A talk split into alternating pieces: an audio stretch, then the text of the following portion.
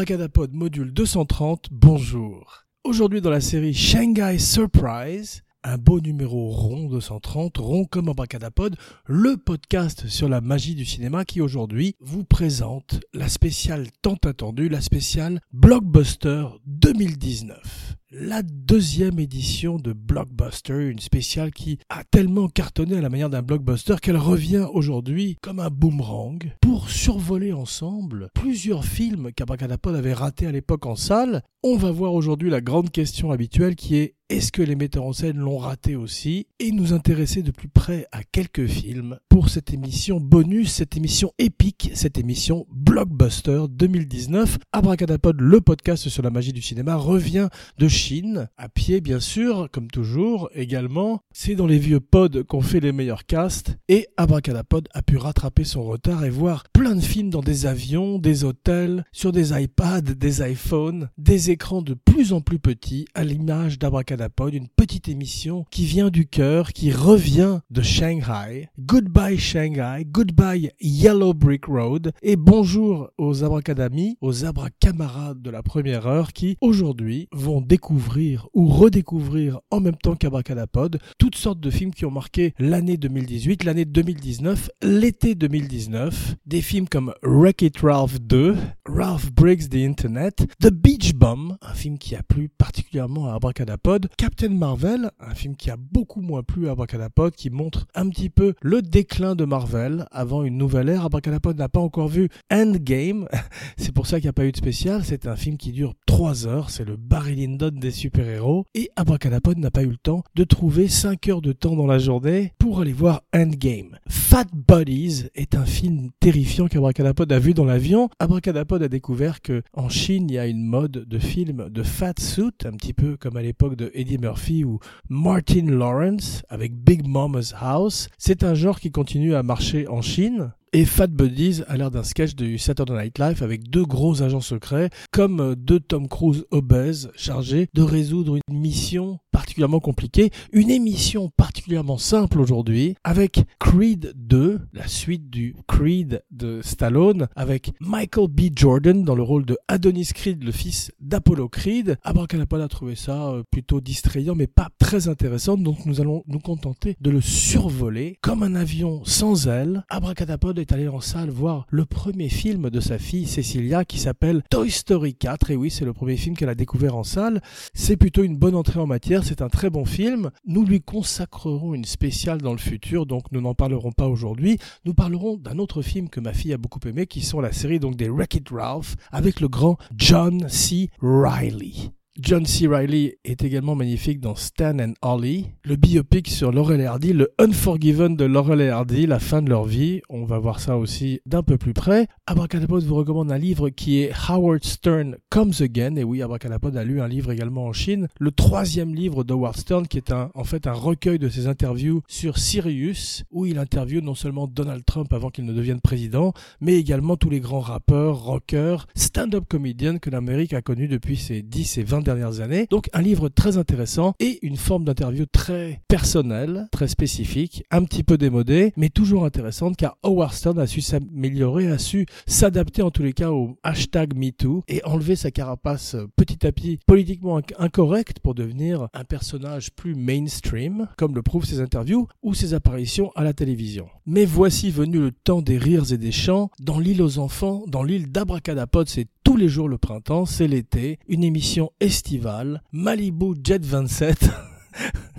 le pire alcool du monde pour un film pour les enfants donc qui est Lego Movie 2, un film plutôt réussi, un film toujours satirique qui à la manière des Wreck-It Ralph réussit le mash-up de plein de franchises en même temps, ce qu'a raté Spielberg avec Ready Player One car il n'a plus le pouls du public, les films Lego ou les Wreck-It Ralph réussissent en s'adaptant au monde moderne que soit l'internet ou les nouvelles franchises naissantes. On ne va pas parler non plus de films Netflix, on va pas parler de Cold Pursuit qui est en fait le remake de In Order of Disappearance, ce film venu du nord, je crois, de, de Suède ou de Norvège, où le grand Stellan Skarsgård tuait euh, ses ennemis. Il jouait le rôle d'un conducteur de chasse-neige et euh, c'était une espèce de justicier dans la neige. Le remake est un peu moins bien avec Liam Neeson, toujours deux fois, puisque c'est un remake, et Cold Pursuit est moins intéressant, euh, une espèce de copie conforme du premier. Donc Abracadapod vous recommande le premier sur Netflix et Abracadapod a vu également deux films de M. Night Shyamalan. Eh oui, M. Afternoon Shyamalan et M. Night Shyamalan. Le premier c'est The Visit et le deuxième c'est Glass, la suite de Split et Unbreakable. En parlant de mashup, la vision des super-héros par Shyamalan. Glass c'est plutôt réussi. Les acteurs sont plutôt intéressants. Ils ont des visages intéressants, en particulier James McAvoy qui reprend le rôle du personnage au multi multiples personnalités qu'il jouait dans Split de Blumhouse maintenant, on voit que, comme dans le film suivant dont Abracadapod va parler, Shyamalan travaille avec Blumhouse qui fait partie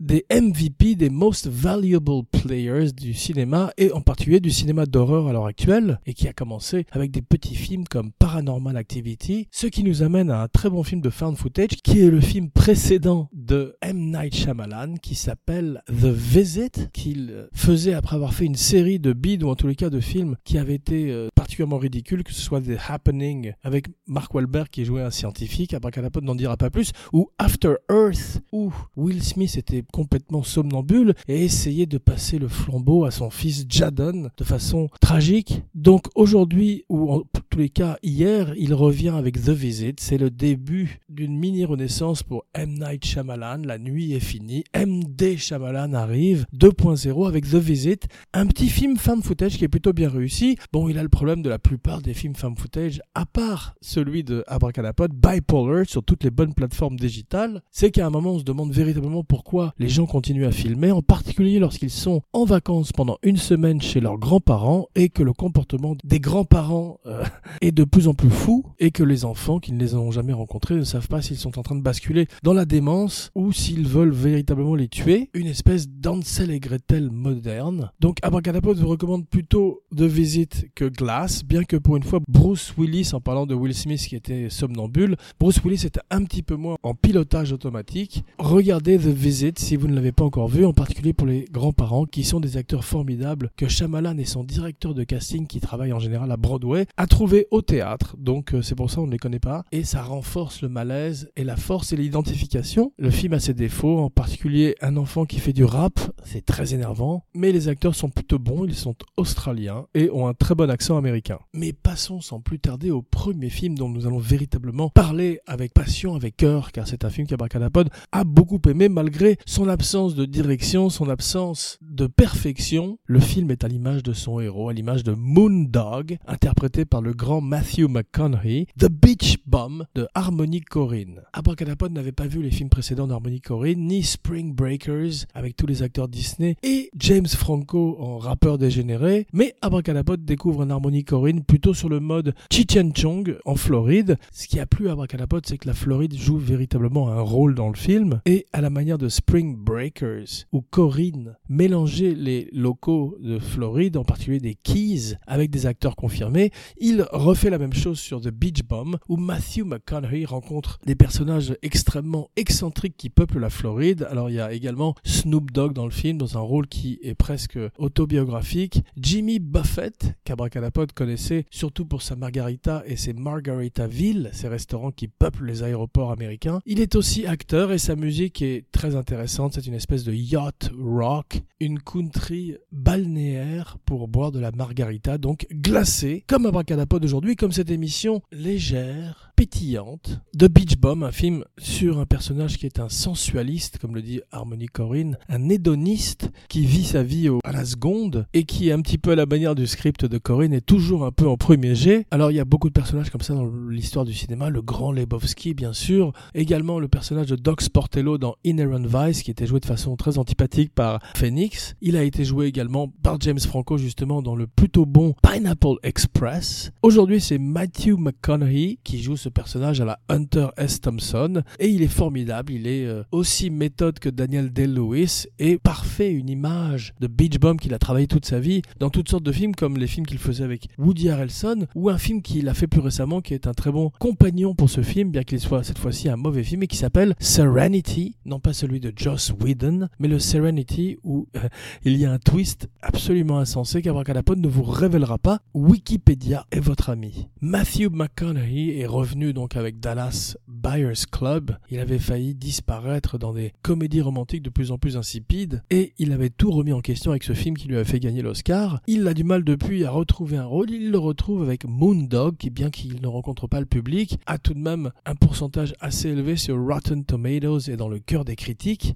Et dans celui d'Abracadapod, on voit que c'est un personnage également bukowskien qui ne fait pas de discrimination. Il prend tout, tout ce qui passe, de l'alcool, du sexe. Il s'habille en femme pour échapper à la police. Et il est parfois presque plus proche d'un personnage de Popeye. D'ailleurs, il porte pendant une partie du film une casquette de yachtman et rencontre également Martin Lawrence, dont on a parlé un peu plus tôt dans l'émission, dans le rôle du Captain Wack qui organise des excursions pour les touristes pour aller voir des dauphins. Abracadapod ne vous en dira pas plus, bien que pour spoiler ce film, il faut se lever tôt, contrairement au héros de Peach Bomb, qui lui passe sa journée dans une douce rêverie, sans savoir où sa chimère le mène. Mais laissons la parole aux principaux acteurs, aux principaux artisans du film. Harmony Corinne dit qu'il aime la Floride, il aime que la Floride aille à la rencontre de ses stars, qu'il se rencontre au milieu quand tout d'un coup ses personnages secondaires, en plus de toutes les locations, tous les endroits où il tourne, pas de studio pour Harmony Corinne, toutes ces couleurs, ce ciel, ce télescope pour un film psychédélique, un film psychotropique qui affecte également les rôles principaux. C'est comme une réaction chimique, dit-il lui-même. McConaughey dit de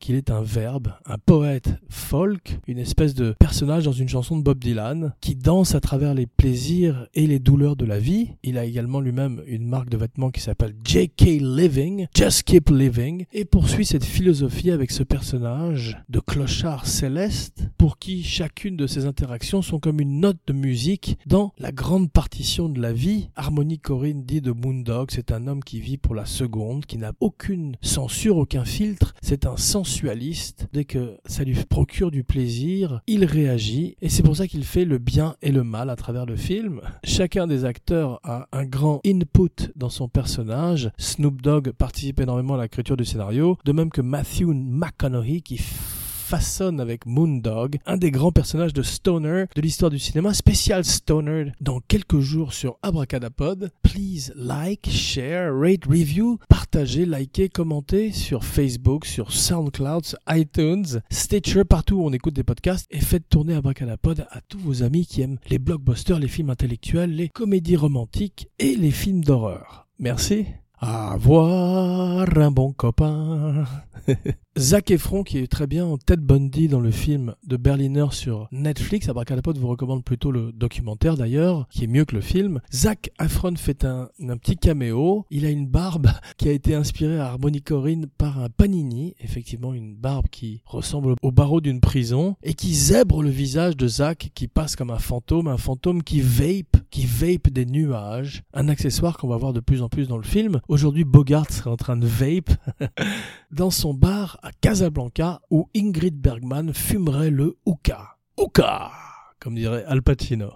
Oh à propos de hookah, Snoop Dogg a amené sa propre weed sur le plateau. McConaughey dirait qu'il euh, en fumerait par accident, wink wink, et passerait les 9 heures suivantes à s'amuser énormément avec Snoop Dogg sans qu'aucun mot de véritable anglais ne soit prononcé. On sait qu'il a également un passé où il s'était fait arrêter par la police nu en train de jouer des bongos et de fumer des joints. Donc c'est sa marque de fabrique, his brand. Et Abracadapod pense qu'il mériterait une nomination aux Oscars pour Moondog qui est un petit budget avec 5 millions de dollars et qui pour l'instant n'en a rapporté que 4.3, mais c'est un véritable cult movie qui trouvera à la manière des véritables cult movies sa place à travers le temps. C'est le premier film de Martin Lawrence depuis 8 ans. Il est devenu fou à un moment lui aussi de sa vie où on a vu qu'il était au bord de la route avec une doudoune en plein été à Los Angeles avec un flingue à la main. Il revient, il a un petit rôle mais il est très drôle. Selon Harmony Corinne, certains cinémas de Los Angeles auraient accepté de montrer le film avec des volutes d'herbe qui s'élèveraient dans les airs du théâtre, du cinéma.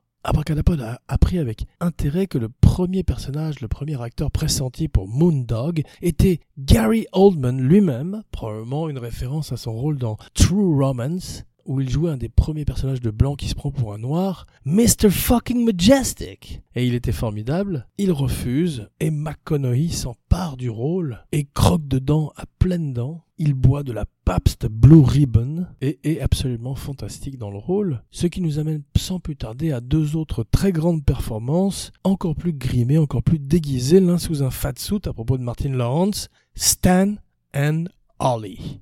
C'est toi le gros et moi le petit, inspiré par la vie, donc le dernier virage de la vie de Stan Laurel et Oliver Hardy, qui mériterait à eux seuls une véritable spéciale. Donc on va pas parler de, des véritables Laurel et Hardy, mais de leur alter ego, joué par le grand Steve Coogan qui joue Stan Laurel, un anglais dans la vie, et le très grand John C. Riley, un des abracaractères acteurs préférés d'Abracadapod, le podcast sur la magie du cinéma qui admire sa versatilité, le fait qu'il passe comme ça du drame à la comédie de façon sans faille, à la manière d'un Woody Harrelson. Abracadapod aime énormément John C. Riley et va en parler par deux fois aujourd'hui. Mais tout d'abord donc avec Stan et Ollie, 2018, un film qui a l'intelligence des meilleurs biopics qui ne parle que d'un instantané de la vie du personnage qu'il traite, un événement important, une fin de vie comme c'est le cas pour le film, et nous présente donc la dernière tournée britannique des deux acteurs au moment où ils sont sur leur descente dans les années 50, ils rencontrent un accueil plus ou moins triomphal, triomphal quand ils arrivent en Irlande en particulier, et offrent un film bittersweet, doux amer, avec deux très grandes performances d'acteurs, en particulier John C. Reilly, qui malgré les limitations d'un fat suit dont on voit qu'il malheureusement a une espèce de second souffle dans le cinéma asiatique, chinois en particulier, John C. Reilly ne se laisse pas porter par le costume mais le porte et transcende ce fat suit pour véhiculer toute la tristesse, toute l'émotion, toute la beauté de ce personnage qu'on appelait Babe apparemment dans la vie de tous les jours et qui est le cœur du duo tandis que Stan Laurel en est l'esprit torturé, torturé mais innocent, joué magnifiquement par Steve Coogan qui a porté des lentilles de contact bleues donc a dû souffrir le martyr pendant tout le tournage à la manière des yeux blancs de Evil Dead I'll swallow your soul de Sam Raimi qui revient ces jours-ci en tant que producteur d'un film qu'Abracadapod a envie de voir car il parle de crocodiles géants, le film d'Alexandre Aja, Crawl, une espèce de dent de la mer, en Floride, pendant un ouragan de force 5, des crocodiles s'attaquent à des autochtones emprisonnés dans leur maison. Donc Abracadapod y sera et ne manquera pas de vous faire un rapport. Au rapport, Abracadapod.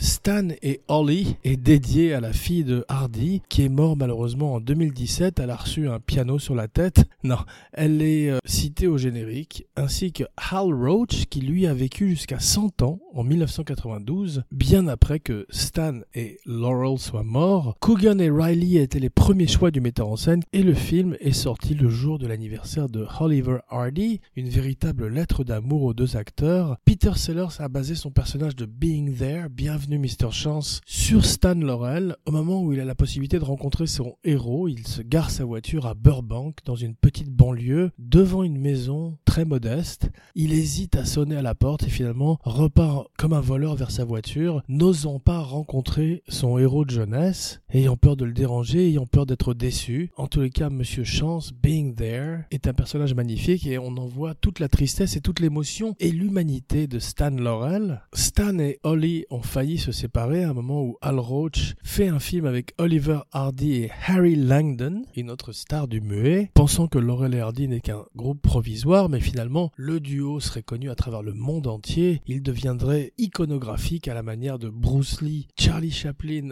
ou Humphrey Bogart sur un panthéon, sur un mont Rochemort des acteurs qui ont une véritable carrière internationale car ils sont extrêmement slapstick, extrêmement cartoon, visuel, le comique ou la comédie voyage mal en général, sauf la comédie physique, comme celle de Laurel Hardy. C'est toi le gros et moi le petit, un qui martyrise l'autre, un bully et une victime, mes deux amis, comme on le voit dans le film, est magnifiquement incarné par Coogan et Riley. Beau nom de clown d'ailleurs. Et voici Coogan et Riley. Le film qui a failli les séparer s'appelait Zenobia et sort en 1939, à l'aube de la Deuxième Guerre mondiale. Jeff Pope, le metteur en scène, dit qu'ils sont ses héros, ses héros d'enfance, mais ses héros de vie également. Plus de 1000 fans les attendent en Irlande quand ils arrivent et chantent leurs chansons.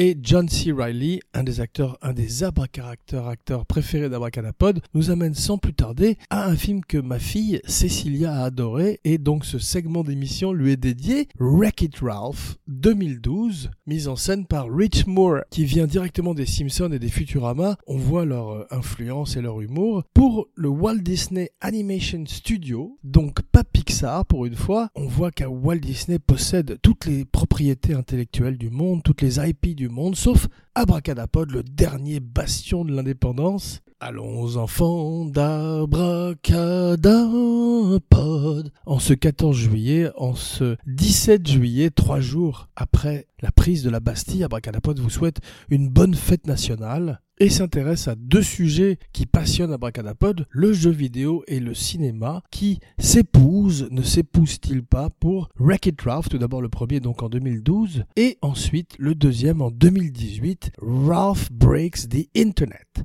John C. Riley avait croisé la route d'Abracadapère, le père du petit Abracadapod, au moment où il tournait Out on a Limb, son deuxième film américain comme metteur en scène, avec Matthew Broderick, qui s'avérait sur le plateau être un, véritable connard, et qui, à travers ses névroses et ses différentes insécurités, torturerait le père du petit Abracadapod pour un film qui à l'arrivée est assez médiocre, mais qui a la particularité d'avoir un des premiers rôles de John C. Riley, qui petit à petit se forge une carrière extrêmement riche, extrêmement intéressante dans le cinéma américain, passant de la comédie à la tragédie avec l'aisance, la fluidité des plus grands acteurs. Il est aujourd'hui un méchant qui s'appelle Ralph, un méchant qui aspire à une rédemption, un rachat, pour devenir le héros de la petite Vanellope. Donc au départ, ma fille s'identifie à Vanellope, puis ensuite au Sergeant Calhoun, joué magnifiquement par Jane Lynch, une des habituées de Christopher Guest, avant de s'identifier à Shank, joué cette fois-ci par Gal Gadot, Wonder Woman elle-même dans Wreck-It Ralph 2, Ralph Breaks the Internet, deux bons films d'une franchise qui, à la manière de Toy Story, ne semble pas s'essouffler et présente à chaque fois un bon film. Dans le premier, Alan Tudyk, un grand acteur qui jouait dans Dale and Tucker vs. Evil, et qui est un spécialiste des voix de dessins animés, joue King Candy. Il joue un autre rôle dans le deuxième. Il est dans toutes les productions de Walt Disney. Il joue la voix d'un robot dans Star Wars et The Tech. Et le film est un hommage, une lettre d'amour cette fois-ci, aux 8 bits. Et oui, comme Abracadapod, 8 bits valent mieux qu'une. Le film coûte 160 millions de dollars et en rapporte 471 à l'arrivée. C'est une version, comme on l'a dit, réussie de Ready Player One qui mélange toutes les franchises des jeux vidéo et font le traitement euh, qu'ils ont apporté aux jouets dans Toy Story aux personnages de vidéo, aux personnages d'abord de jeux vidéo des années 80 comme Qbert, Jean Qbert, Pac-Man, Miss Pac-Man surtout, puis après Lara Croft et tous les autres personnages qui peuplent le monde virtuel des jeux vidéo comme Sugar Rush et le réussissent beaucoup mieux que Ready Player One avec un Spielberg malheureusement très fatigué mais qui a beaucoup donné donc on lui pardonne. Abracadapod était à Shanghai donc n'a pas joué pendant un mois aux jeux vidéo. Abracadapod va s'y remettre doucement comme une rééducation lente à coup de Red Dead Online, spécial Red Dead Online, jamais. La grande force des films Wreck-It c'est que contrairement à la plupart des films animés, tous les acteurs principaux sont dans la même pièce au moment où ils enregistrent le texte, ce qui donne une véracité non seulement à leurs propos, mais également leur permet d'improviser à la manière de grands stand-up comédiennes qu'ils sont, en particulier Sarah Silverman qui joue Vanellope et qui adoucit énormément sa routine habituelle de stand-up très blue, comme on dit en Amérique, c'est-à-dire très grossière, à la manière de Amy Schumer. Cette fois-ci, elle fait un film Disney, un film pour les enfants, et joue une princesse du nom de Vanellope Vanellope von Schwitze, qui est particulièrement douée pour les courses automobiles dans le monde de Sugar Rush. C'est un hommage également à Tron et incorpore toutes les franchises de Disney dans le deuxième, comme Star Wars avec C3PO et surtout toutes les princesses, ce qui a fait plaisir à ma fille Cecilia, Abraca Cecilia. Abra Cecilia la participation des acteurs à la manière de Beach Bum et Moondog et tous les protagonistes du film d'harmonie Corinne est très importante également dans les Wreck-It Ralph, à tel point que John C. Riley est crédité comme scénariste dans le deuxième. Dernière recommandation de la semaine, les jeux Tron, les premiers jeux 8 bits, Abracadapod ne s'en lassera jamais, Tron, où euh, on s'envoyait des disques dans une arène virtuelle, comme on n'en avait jamais vu auparavant. C'est d'ailleurs après Tron que l'idée de Wreck-It Ralph commence à germer, et ça s'appelle au début High Score, avant de s'appeler Joe Jump, puis de s'inspirer de Mario avec Fix It Felix. D'ailleurs, Mario est un des seuls personnages qui n'apparaissent pas dans le premier jeu, malgré qu'il y ait Bowser, Jean Bowser. Le film est plein de easter eggs, plein de surprises renfermées, cachées, à la manière des programmeurs qui cachent des surprises dans les jeux aussi. Et le deuxième film, bien que moins intéressant, moins bon que le premier, a des avantages comme on l'a vu Gal Gadot qui joue Shank, un des participants de Slaughter Race, qui est une parodie, un regard satirique et plutôt bien vu sur Fortnite et GTA. C'est toujours Rich Moore et Phil Johnston qui écrivent cette fois-ci et qui mettent en scène. Tarash P. Henson retrouve le cast avec le grand Alfred Molina, qui était dans un des Spider-Man préférés d'Abracadapod, le deuxième de Sam Raimi, où il jouait Dr. Octopus. Dr. Octopussy, à propos de Mashup. Wreck It Ralph, Ralph Breaks the Internet, donc se moque de Rockstar, la compagnie préférée de jeux vidéo d'Abracadapod. Stanley a un caméo, cette fois-ci il joue un NPC, un non-playable character, ces personnages qu'on ne peut pas jouer qui croisent votre route au cours du jeu comme dans Red Dead Online. Rendez-vous dans quelques jours pour une spéciale Stoner, Jean Weber, signing off. Don't bogart the joint, my friend. Pass it over to me. Roll another one. Just like the other one. It's time to say sayonara.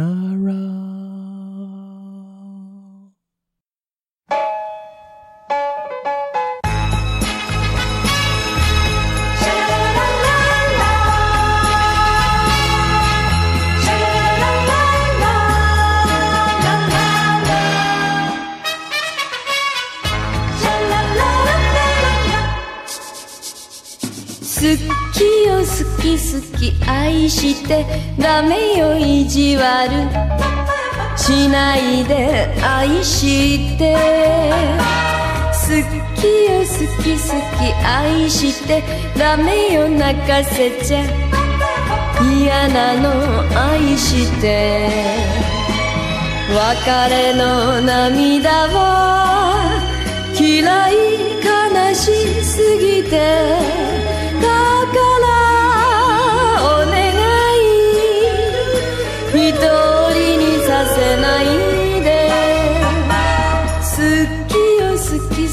好き愛してダメよ意地悪。しないで愛して。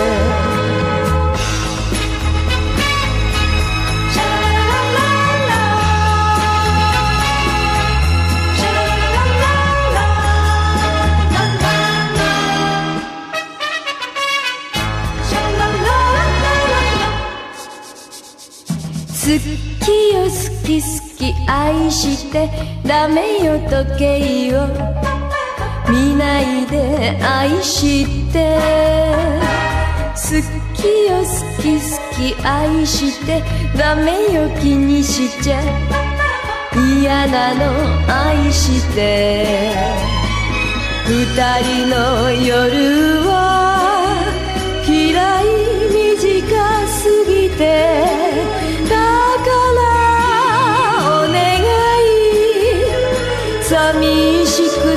ないで。好きよ好き好き愛してダメよ時計を。見ないで愛して。ああ愛して。